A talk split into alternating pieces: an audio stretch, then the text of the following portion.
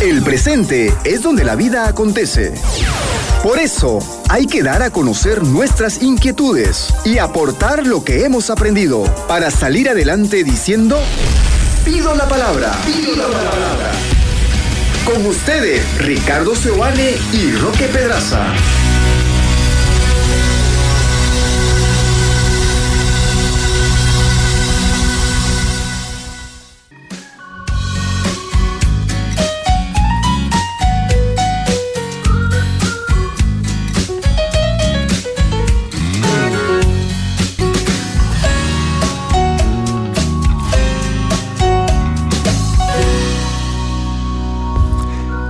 ¿Qué tal, queridos amigos? Sean bienvenidos a este espacio de Pido la Palabra. Hoy vamos a tener un tema bastante interesante, ¿no, Roque? Sí, se trata de un tema que concierne a todos los que viven en pareja, a los casados, a los que están en una relación de noviazgo, porque vamos a hablar de un tema que puede rayar un poco lo... em, lo problemático, puede rayar un poco lo, lo, escandaloso, pero vale bastante la pena hablar desde criterios bastante serios y bastante maduros al respecto a este problema que afecta demasiado a las parejas y es la infidelidad.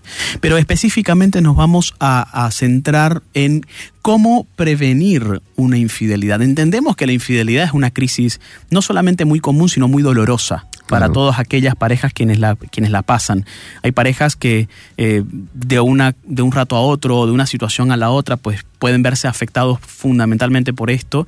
Y aunque tienen serias intenciones de, de continuar, de seguir con la relación de pareja, muchas veces se le dificulta bastante por la cantidad de estrés que esto implica, por el sentimiento de alerta que nos por, por, la sensación de estado de alerta en el que nos encontramos y por la inseguridad que nos genera de la posibilidad de si esto pasó una vez, ¿por qué no va a pasar dos veces? ¿Verdad? Pero vamos a hablar un poco sobre lo que pasa antes en claro, la relación. O sea, la verdad que el tema de la infidelidad es una cuestión compleja. Yo creo que es, es, muy difícil que una pareja se levante solita después de una infidelidad, porque la infidelidad ataca uno de los pilares esenciales de toda relación, que es eh, la confianza, ¿no? Y en realidad, bueno, ataca a toda la relación, las bases, ataca ahí la, la, las bases, porque la persona engañada va a decir, bueno, lo que yo pensaba que era real, no lo era tanto. Mientras teníamos un matrimonio o una relación, esta persona estaba conectada con otra. ¿Con quién realmente estoy casado? La, se pregunta la persona. La ¿no? gente no, no, no, no entiende y piensa de que lo que ya vivimos, que para mí era importante, ya no lo es. Entonces, claro, se enfrentan a muchas dificultades y uh, la persona que engañó va a pedir perdón si quiere continuar en la relación, pero después de pedir perdón unas dos veces va a decir, pero si ya lo hablamos, pero y va a querer dejar de hablar de esto y entran en un círculo en el que la persona engañada quiere hablar mucho sobre lo que pasó y la persona que engañó le dice todo el tiempo, ya lo hablamos, dejémoslo atrás, y vamos a dar acaso eh, borrón y cuenta nueva, pasemos la página. Y ahí se enfrasca una relación que viene y que puede sufrir por mucho tiempo. ¿no? Destinaremos quizás otro programa para hablar del después. De sí. una vez acontece la infidelidad, cuál es el camino. Seguramente daremos algunos criterios más adelante en otra oportunidad, pero hoy nos vamos a centrar en lo que pasa antes. Correcto. Como en la crónica de una infidelidad anunciada. ¿De qué le pasa a una pareja cuya relación misma es potencialmente infiel? Es decir, es una relación en la que tanto él como ella pueden llegar a incurrir en un delito, un delito diré, en, una, en, un, eh, en un acto como este. Y digo esto, ¿sabes por qué? Porque mucha gente piensa que el infiel es la persona. Claro. Y al principio es verdad, porque quien lo cometió claramente es uno, ¿verdad? Pero lo que queremos visualizar hoy, por lo menos a efectos de este programa, es ¿Qué le pasa a esta relación que él se encuentra vulnerable ante la infidelidad? ¿Y cómo hacer para reducir al mínimo esa vulnerabilidad? No sé vos, Ricky, pero yo prefiero sentir y pensar que todas las personas somos potencialmente infieles a sentir que estamos vacunados e inmunes contra ella. Si nosotros nos podemos concebir que todas nuestras relaciones son potencialmente infieles, es decir, que tienen la posibilidad mínima, pero posibilidad de incurrir en ella, entonces podemos ser capaces de cuidar la relación. Cuidar la relación, precisamente, ¿no? Porque eh, veremos también después, eh, como decías vos, eh, la persona que es infiel porque quiere ser infiel y no, y no quiere dejar de ser infiel, tiene un problema la persona. Sí. Frente a eso es, es, muy difícil hacer algo desde el lado del, del cónyuge o de la pareja afectada. Eh, porque bueno, incluso rosa hasta por un problema, digamos, este, personal muy, muy importante. Sí, es ¿no? adicto a la adrenalina y, que supone y si no, nueva. y si la persona no quiere cambiar y no se da cuenta que tiene un problema difícil, ¿no? Sí. Pero no estamos hablando de esos casos, estamos No. hablando donde la relación puede, a veces, voy a decirlo así, hasta promover, facilitar El caldo de camino, cultivo. ¿no? Eh, Shirley Glass es una eh, gran terapeuta que desarrolló mucho el tema de la infidelidad, ¿no? Eh, de, las, de las pioneras en este tema y sobre el tratamiento, ¿no? De esto. Y ella tenía una metáfora muy interesante, ¿no? Ella hablaba de que cuando una relación eh, se desarrolla y es una relación positiva y sólida, la pareja construye alrededor de ella como, unas, eh, como una casa, como una muralla, como algo que protege a la relación. Y eh, tienen ventanas que, con las que se comunican hacia afuera, ¿no? Entonces, tienen como un muro, una pared que los protege a ellos y ventanas por donde pueden eh, interactuar con el mundo fuera de la pareja, ¿no? Y ella dice que cuando una infidelidad empieza a ocurrir, se invierten los papeles, ¿no? El muro se empieza a construir entre la pareja, entre un miembro y el otro, y este, por las ventanas se facilita el ingreso de un tercero. Mm. Entonces se invierte ventanas por paredes, ¿no? Pongo ventanas donde debió haber paredes y pongo paredes donde debe haber ventanas. Correcto, ¿no? Y entonces, eh, en ese sentido, hay algunas cosas interesantes que podríamos hacer para prevenir o intentar solidificar nuestra relación, es decir, mantener esas paredes firmes para no permitir el ingreso de un tercero en nuestra relación. Lo curioso de cómo prevenir una infidelidad, Ricky, es que el objetivo no es la infidelidad en sí, sino la relación. Claro. Porque si yo entro en la paranoia de prevenir la infidelidad, seguramente voy a hacer cosas que atentan contra la relación creyendo que voy a prevenir la infidelidad. Sí, entonces hay gente que estaría pensando que vamos a decir, ok, paso número uno, Un consígate la tal aplicación o el GPS y pónganselo mutuamente. ¿No? Paso número dos, usted tiene permiso para ir dos veces a la semana a la oficina de su marido y abrirle la puerta en cualquier momento y ver qué está haciendo. No, bueno, ese tipo de cosas eh, son, cosas que hemos escuchado nosotros en terapia, ¿no?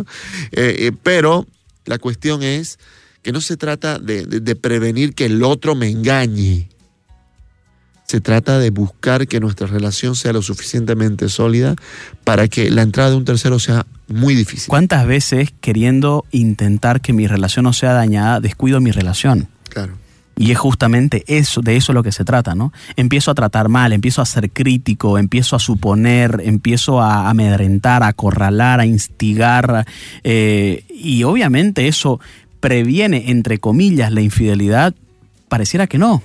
Mm. Porque cuanto más miedo tengo de que me sean infiel, más controlador tiendo a ser y por tanto más posibilidades hay de que la infidelidad se propague. El miedo a fin de cuentas no siempre previene de las cosas.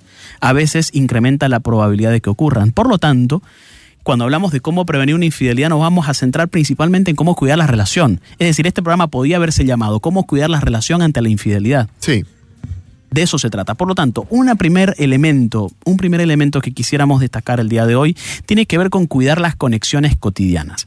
Y cuando hablamos de conexiones cotidianas nos referimos a que una pareja hay distintos em, eventos, hay distintas situaciones a través de las cuales uno se puede conectar con su pareja. Desde, por ejemplo, cómo te fue en el día es una conexión. Eh, ¿Qué cocinamos hoy? Es una conexión.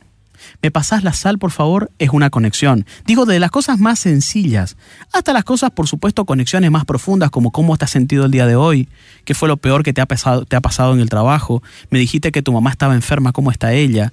Es decir, todas las preguntas, las conversaciones y los momentos a través de los cuales una pareja se conecta, hay que cuidarlo bastante. Muchas veces las conexiones es una de las cosas que descuidamos por las emergencias que hay. El trabajo, la familia, los niños chicos, las enfermedades, entre otras cosas. Y las conexiones a veces tienden a ser escasas. Una pareja necesita muchas conexiones cotidianas. De tal manera que si yo tengo en mi radar al otro y el otro tiene en su radar a mí, pero no un radar para controlarme, sino un radar para decir, ¿cómo estás? He visto que tenías hoy un trabajo pendiente. Un poco a la luz de lo que conversábamos la semana pasada. Cuando nosotros tenemos una conversación fluida, pero sobre todo una conexión, una conexión que nos permite acercarnos, entonces podemos estar diciendo que estamos cuidando la relación. Sí, y las conexiones pueden ser verbales, pero también no verbales, Roque. ¿No? O sea, hay muchos momentos durante el día en que yo veo que mi pareja tiene algo, ¿no? Y vos sabés que uno puede responder de tres maneras ante los intentos de conexión del otro, ¿no? Sí. Que es aceptar, rechazar o ser indiferente. Ok. ¿no? Entonces, digamos que yo le veo a, veo a mi esposa y le veo con una cara un poco distinta, rara, quizás preocupada, ¿no? Entonces, frente a la cara de mi esposa de preocupación o frente a la cara del esposo preocupado, la esposa puede hacer estas tres cosas. Puede mirar la cara y rechazar y decir, realmente, ¿cuán, cuánto, no sé, voy a exagerar ya, cuánto nos odiarás vos que siempre que llegas a la, cara, a la casa tenés esa cara? Si estuvieras con tus amigos no estarías así. Estarías feliz. Yo veo que cuando vos estás yéndote a tu trabajo, cuando estás, con- estás feliz, pero llegas aquí y me pones esa cara. Entonces rechazo la cara. Segundo intento de conexión eh, es Indiferencia. la indiferencia, ¿no? Miro la cara y digo, mejor ni le digo nada porque, pucha, debe estar, ¿no? Ay, ¿qué tendrá ahora? Mejor vamos a hacer de cuenta que no estoy viendo nada, ¿no? Entonces le miro la cara y no digo nada, me escondo, nada, no respondo, hago de cuenta que no me doy, y después incluso me puedo justificar diciendo, pero no me dijiste nada. En esos dos casos, Ricky, no hay conexión. Claro, no hay. No hay conexión. No hay conexión. La conexión no Son se da. intentos fallidos. Es un intento fallido. Para decir entonces que una cara preocupada es un intento de conectar, Roque. Sí, correcto. Tienes razón. una cara de preocupación cuando mi cuerpo está diciendo algo y mi pareja lo, lo capta. Claro, no estoy diciendo nada y a veces es una excusa, ¿no? Y mi pareja me dice, pero vos no me dijiste nada. Bueno, pero quizás no estás tan atenta por un lado, igual eh, estamos desconectados porque si vos no te das cuenta de mis expresiones corporales, hay algo que no está bien. Pero si te das cuenta y no haces nada, simplemente estás siendo indiferente y también hay una desconexión. Hay algunos quienes dicen que los intentos de conexión o las conexiones son la unidad mínima de una relación. Si vos querés ver cómo está una relación, re- revisá sus conexiones cotidianas, dirán algunos terapeutas de pareja. Pero ¿en qué momento, y vol- volviendo al ejemplo de la cara, cuál podría ser el ejemplo que, vos planteás con respecto a cuál sería una buena conexión en ese caso? Claro, el tema es, a ver, acercarse y decir, te veo preocupada. A ver, vení, vení, sentate un ratito, por favor. Necesito conversar con vos algo importante. Te veo preocupada. ¿Pasó algo? ¿Tenés algo? ¿Estás pensando en algo? Y ahí incluso la otra persona, quizás también acostumbrada a la desconexión, va a decir, no, nada, tranquilo, no pasa nada. Y va a mantener la cara. Por lo cual viene una segunda, una, una segunda pregunta. Porque a veces el problema, Roque, y lo triste de la desconexión, es que actuamos con nuestra pareja como actuamos con el colega de trabajo. O sea, el colega de trabajo me dice cómo estás, y yo le digo, bien, todo bien, bueno, algunas cositas, pero no te preocupes. Y paso, zafo, no hablamos. A veces así tratamos también con las parejas. Sí. Mi pareja también me, me- me- me- me consulta algo, yo le digo, no, bueno. Y yo me puedo cosita". escudar, pero yo te pregunté y no me dijiste nada. Claro, entonces viene un segundo momento. Si están desconectados, no es que esto va a fluir. No va a fluir, por supuesto. Entonces yo me voy a acercarme y decir, te, te veo, te noto Y no, preocupada. y, no, y no a la primera. Claro, te veo preocupada, ¿estás bien? ¿Pasó algo? Me encantaría poder escucharte. ¿Necesitas algo? Si me dice no, vuelvo a insistir quizás, ¿no? En serio, yo estoy aquí para, para escucharte, para acompañarte.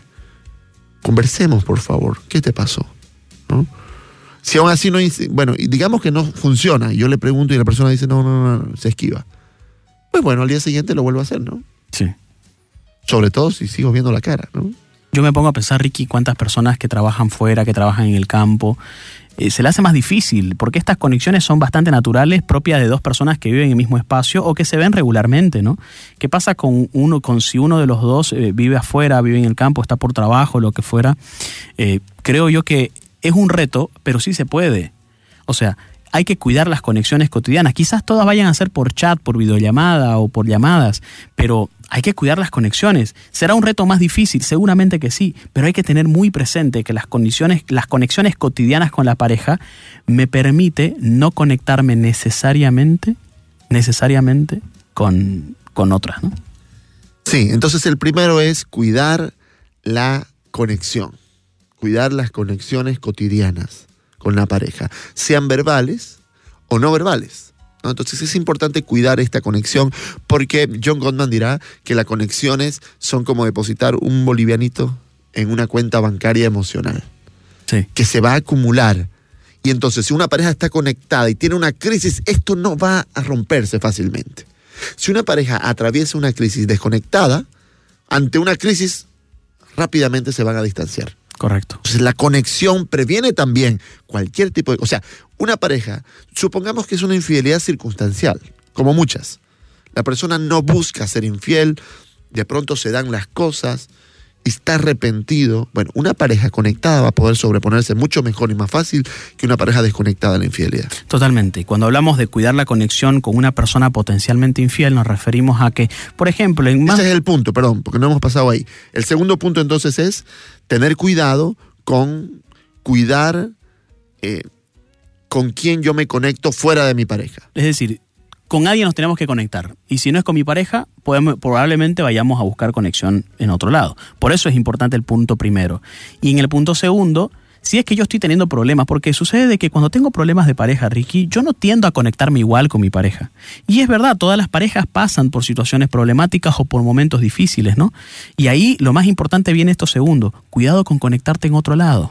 Eso. ¿verdad? Porque si tenés problemas con tu pareja, ¿qué es lo que uno suele hacer? Hablar con alguien más, pucha, mira, te cuento que no me está yendo bien, la verdad que mi matrimonio está, está bastante complicada la cosa. Si yo, esa conexión que busco, que es válida, que hay que buscarla, Ricky, pero si yo la busco en alguien que es potencialmente infiel, y cuando hablamos de potencialmente infiel significa que si yo soy varón, ella es mujer, y digamos me parece atractiva además. No, pues obviamente me estoy metiendo a la cueva del lobo. No voy, después voy a terminar diciendo, pucha, no supe en qué momento esto pasó. Y es verdad, cuando uno ve el desenlace de cómo fue pasando al principio, empezó siendo así. Y es importante que la persona que está conectándose con otra, a quien, en quien está buscando cierto apoyo, cierta ayuda, lo busque, pero que sepa dónde y con quién. Si yo estoy con alguien potencialmente infiel buscando esa conexión, esa conexión puede ser peligrosa para la relación y un par de kilómetros más adelante puede convertirse en una infidelidad. Es decir, no toda persona que eh, empieza ese camino termina llegando allá, pero nadie tiene asegurado que no vaya a llegar. Claro, entonces si, si digamos usted tiene un problema, una dificultad, ¿no? Y digamos en el trabajo tiene, no sé, vamos a hablar de Don José y Michael. Michael es un muchacho más o menos de, de- de la edad, estamos hablando de una, de una mujer, digamos, Sí. ¿no? Porque ojo, aquí podríamos hablar del mito de que los hombres son más infieles que las mujeres. Después vamos a hablar de los mitos de la infidelidad. Pero bueno, y eh, una oficina de una muchacha casada de 30 años, digamos, trabaja. Y entonces tiene muchos colegas, pero vamos a poner dos, ¿no? Michael, que es un colega que está cercano, en un escritorio cercano, al frente, por ejemplo, ¿no? Y Michael tiene 30 años también. Es Exitoso. exitoso, soltero, ¿no? Solvente, Simpático, ¿no? Hace un buen trabajo. atleta. ¿ok? Y al lado de, de- de esta muchacha trabaja don José. Don José es un, much- es un señor de 48 años, de 50, digamos, casado, con hijos grandes, que es eh, hasta pareciera como una especie de figura paterna, digamos, ¿no? Y entonces, eh, ¿con quién yo tengo que conversar un poco más? O, o con quién tengo que conversar sobre mis problemas de pareja? ¿Con Michael o con don José? Depende de quién aconseje mejor. No, pues no. No, potencialmente infiel es, es el de 30, ¿no? Claro. Y ahí yo tengo que saber muy bien de, eh, de, ir por es- de ir por un lado o por el otro, ¿verdad? Es el ejemplo que vos ponés, me parece, me parece importante. Después uno se sorprende y dice, no, Roque, no supe en qué momento pasó. Y es muy importante cuidar esto, porque así cuido la relación. Yo puedo estar con mi pareja, Ricky, pero en principio yo no quiero serle infiel. Claro. Cuando yo estoy mal con mi pareja, en principio, en principio yo no quiero serle infiel. Y es ahí cuando a veces el panorama se va para un lado o para el otro. No quiero ser infiel, pero estoy tan agobiado que empiezo a conectarme y me empiezo a sentir mejor. ¿Cuántas, ¿Cuántos relatos de personas que han sido infieles te dicen algo así como yo me sentía bien cuando hablaba con esta persona, entonces entendí que me podían tratar mejor, entonces supe que por qué no y por qué no poder experimentar? ¿Se entiende lo peligroso de a dónde nos puede llevar esto sin antes definir la relación anterior? Claro, es que es, es la infidelidad, Roque, es un espejismo, ¿no? No es un oasis. Y ahí empieza la comparación, ¿no? Claro, es un espejismo y es absolutamente, como vos decís, una injusticia, cualquier tipo de comparación con un amante que con la esposa. Es injusto. Es absolutamente injusto, incomparable. Con el, con el amante no tengo hijos que educar, con el amante no tengo cuentas que pagar, con el amante no tengo deudas, con el amante no tengo muchas responsabilidades y, por tanto no tengo el estrés que conlleva la, la sí, relación. Solamente tenemos momentos agradables, bonitos, discusiones y charlas interesantísimas y encuentros sexuales, y qué sé yo, ¿no? Eh, llenos de adrenalinas y placer y que bueno, es, es que es es una cuestión... Eh, Epidérmica. Eh, claro, ¿no? Entonces es injusto cualquier tipo de comparación y es injusto eh, porque es un espejismo. Es decir, no existe realmente esa relación como tal. Existe una relación de amantes. Y aquí podemos decir un dato interesante que muchas investigaciones respaldan, y es cuál es el porcentaje de infidelidades que terminan siendo pareja formalmente hablando.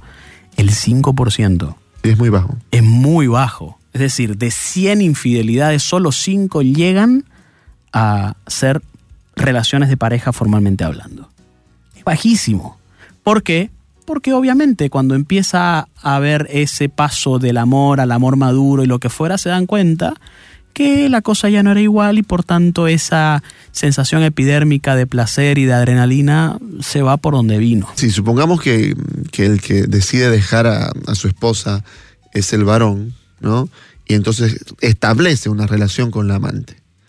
Bueno, van bien, van bien, como decir, se pasa el enamoramiento, empieza otro, otra etapa donde ya se requiere más compromiso, donde la relación es más real realmente, ya empieza a haber realmente una relación con esta persona y empiezan a tener problemas, como siempre, como es normal. ¿Qué va a pensar esta mujer que ahora ya no es la amante, es la esposa? Sí. ¿Será que le está contando a otra persona lo que me contaba a mí de su esposa? Claro.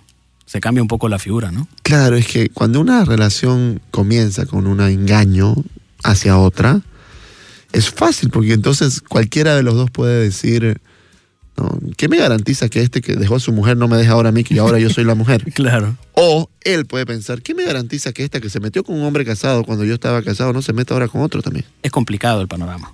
Las cosas se complican bastante, por eso el porcentaje es bajísimo. Y por eso es un espejismo. Y por eso no es un buen negocio, vamos, si querés llamarlo así, sin entrar en el tema moral como tal, no es un buen negocio, no, no es que todos salen ganando. No, para nada. No, hay, habrán excepciones, capaz, habrán excepciones, pero la verdad es que la infidelidad trae sufrimiento por todas partes. Y el tercer aspecto de cómo cuidar la relación para prevenir la infidelidad es permitir conciliar nuestra dimensión lúdica en casa. ¿Sabes qué pasa, Ricky, muchas veces? Que en nuestro cerebro trabaja por asociación. Eh, cuando vos decís una palabra, tu mente asocia un montón de palabras relacionadas con la palabra. Sí. Funciona así Internet y funciona también nuestro cerebro, ¿verdad? Eh, ¿Qué pasa muchas veces en nuestro cerebro o en nuestra mente? Para dar un ejemplo, cuando nos enseñaron a hacer el 4, nos dijeron que el 4 era... Una silla.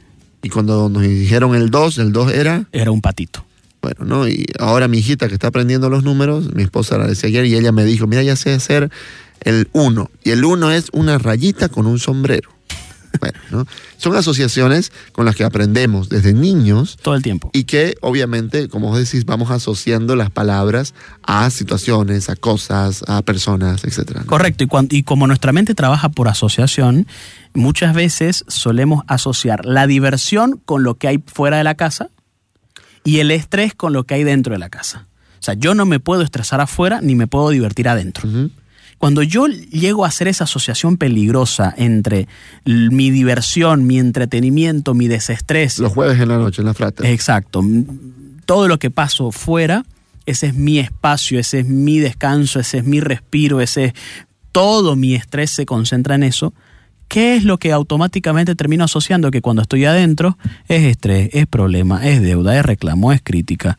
Entonces, cuando yo asocia, a nivel de asociación mental voy diciendo casa igual estrés, fuera igual desestrés, eh, empiezo a conectarme lúdicamente en un espacio que puede ser potencialmente infiel para mi pareja. No estoy diciendo que ir a jugar fútbol sea potencialmente infiel, pero cuando yo todo mi desestrés solo y exclusivamente lo tengo allí, que no hay otra cosa que me desestrese sino eso, pierdo en mi relación de pareja la parte lúdica la parte de, que me gusta estar con vos, hoy. Qué bueno que, vivimos esta película, me encantó haber comido pipocas el día de hoy, me encantó cómo cocinamos juntos, cómo jugamos con nuestros hijos, realmente lo disfruté muchísimo. Y esas cosas necesitan empezar a pasar y cuando no pasan, cada uno va separando su espacio y ella se divierte solo y exclusivamente cuando está con sus amigas y en la peluquería o en la librería y él se divierte solamente cuando va a comer churrasco con sus amigos y cuando va a jugar fútbol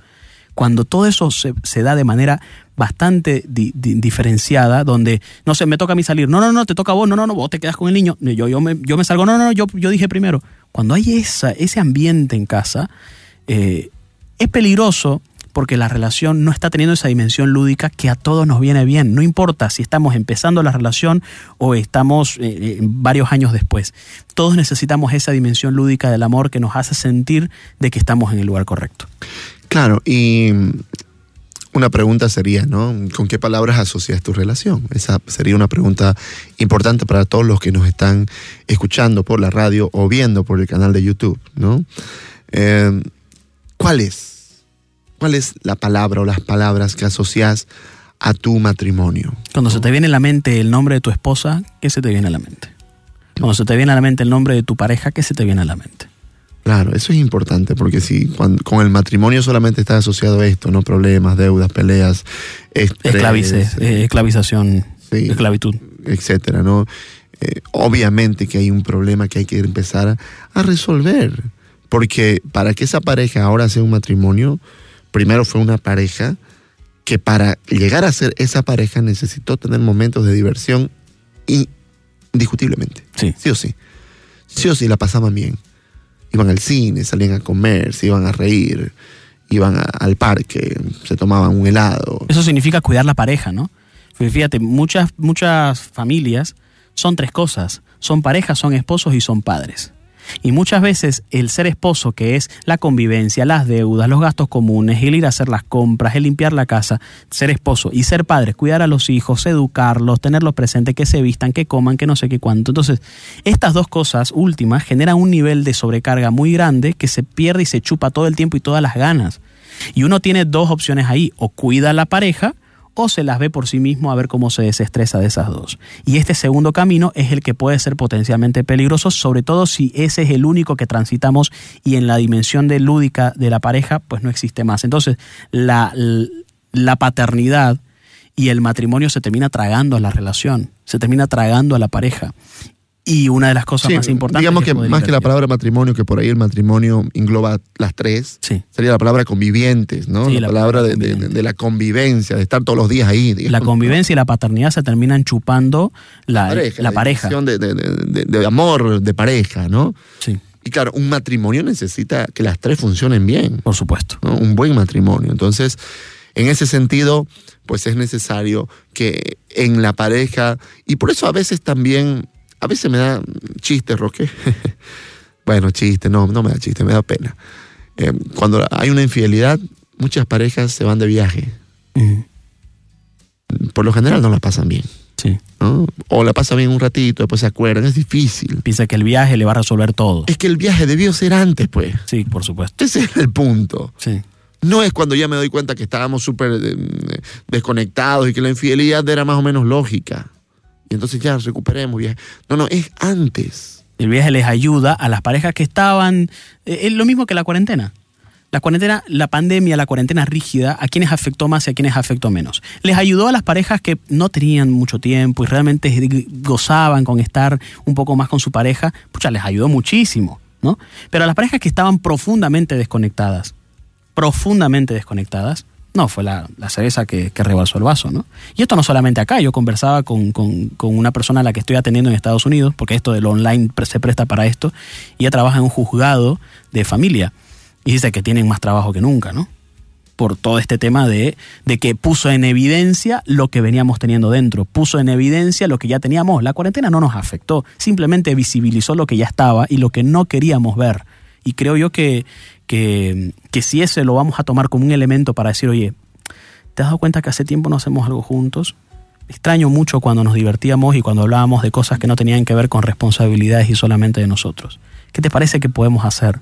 Empieza a haber iniciativas. Quizás a la primera no va a haber porque el nivel de desconexión puede ser muy alto, pero a lo mejor y a la segunda, y si somos capaces de remar hacia adelante, a lo mejor podemos encontrar esos momentos a través de los cuales uno puede ser capaz de decir realmente la pasé muy bien y me gustó mucho estar hoy con vos. Y creo que siempre lo decimos, pero no, no, no está de más decirlo, que también es importante a veces buscar ayuda cuando no estamos pudiendo conectarnos, cuando yo estoy sintiendo que estamos como alejados y que por ahí puede ser que, que aparezca alguien que se acerque más a mi esposa o a mi esposo. Entonces, buscar ayuda creo que es importante. Y bueno, para cerrar, simplemente decir, pues esto, la infidelidad trae mucho sufrimiento. Y uno tiene que tener esto en claro. No es la solución a, un matrimonio, no es la solución a tu vida, vos que te sentís eh, que no te dan importancia, que estás solo, que estás sola, que, que, tu esposa o tu marido ya no te ven como antes y entonces aparece una persona que te deslumbra. Bueno, es un espejismo, tenga cuidado. Es preferible arreglar las cosas, buscar la manera de, de, de volver a conectarse con la pareja que tiene antes de entrar a eh, destruir destruir su propia relación y, y su matrimonio sí. o su familia. Y lo digo, Roque, porque realmente vos y yo hemos visto cuánto sufre, no solo el que engañó, el, el que engaña, cuando después se le cae el mundo y ve que es un espejismo, también sufre muchísimo, ¿no? Y si usted ya le está pasando esto y realmente no quiere eh, dañar su relación, no solamente busque ayuda, sino que también compártaselo a su pareja, porque el caldo de cultivo de una infidelidad son dos cosas. La mala relación, o por así decirlo, la, la relación complicada, pero también el otro caldo de cultivo es el secreto. Yo prefiero no decírselo. Prefiero que ella no sepa. Si, si, esta persona con la que yo me estoy conectando sabe más de mi pareja que mi pareja de esta persona, estoy en un camino un poco complicado. Intenta hablar, oye, me está pasando esto, me gustaría que hagamos esto otro. Eh, eh, estoy empezando a sentirme así. Y, y, creo yo que ese nivel de sinceridad y de honestidad nos puede llevar realmente a tomar mejores decisiones en ese camino. Así que creo que esta reflexión es oportuna. Quizá esperamos que sea oportuna para muchos. Y recuerde, estamos hablando sobre lo que pasa antes de una infidelidad. Después abordaremos qué es lo que pasa durante o qué es lo que pasa después y cómo poder hacer en cada uno de esos momentos. Así que gracias por acompañarnos el día de hoy. Escuchaste Pido la Palabra con Ricardo Seoane y Roque Pedraza por 93.7 FM.